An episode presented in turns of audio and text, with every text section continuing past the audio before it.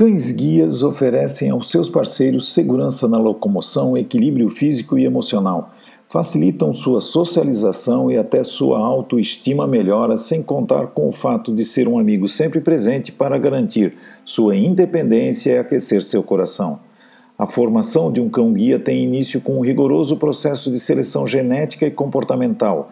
Depois de selecionado próximos aos três meses, o cão inicia a fase de socialização, que se estende até aproximadamente o animal completar um ano de idade. Esta fase pode ser conduzida pelo treinador ou por uma família voluntária que cuida do animal no seu primeiro ano de vida.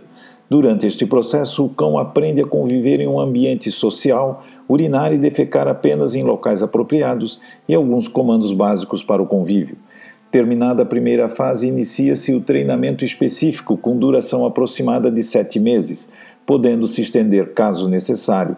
Nos primeiros seis meses, o cão aprende a desviar de obstáculos, perceber o movimento do trânsito, identificar objetos, encontrar entrada e saída de diferentes locais, entre diversas outras atividades. No último mês é realizado o treinamento para transformar a dupla composta pelo cão-guia e seu usuário em um time que interagirá com a mais perfeita harmonia.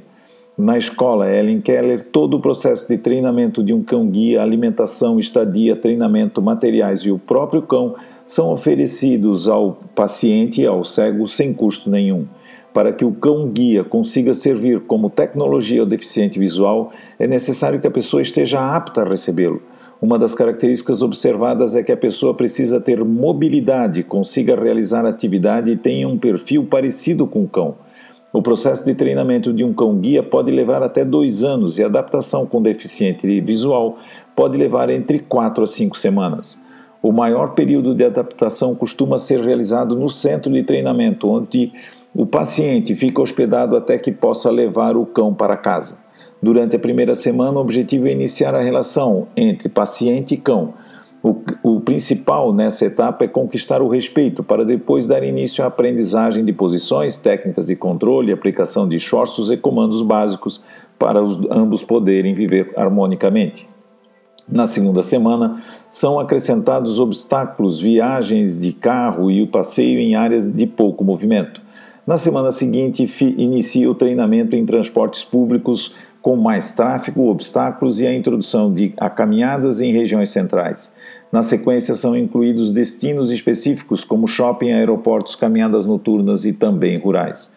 Como quando você se deparar com um cão identificado com um colete onde está escrito cão guia de cego em treinamento, por favor, não toque, nem o acaricie e não pense que é porque ele morde. Bem pelo contrário, são cães dóceis e educados. O motivo que não pode tocá-lo é para não comprometer o desempenho dele durante o treinamento. Essa socialização, treinamento, acontece dos 2 aos 15 meses de idade. Posteriormente, passa por um novo treinamento até ser então doado para um cego que espera ansioso por seu cão-guia. Voltamos na semana que vem com mais um programa Minuto Pet. Um ótimo final de semana a todos.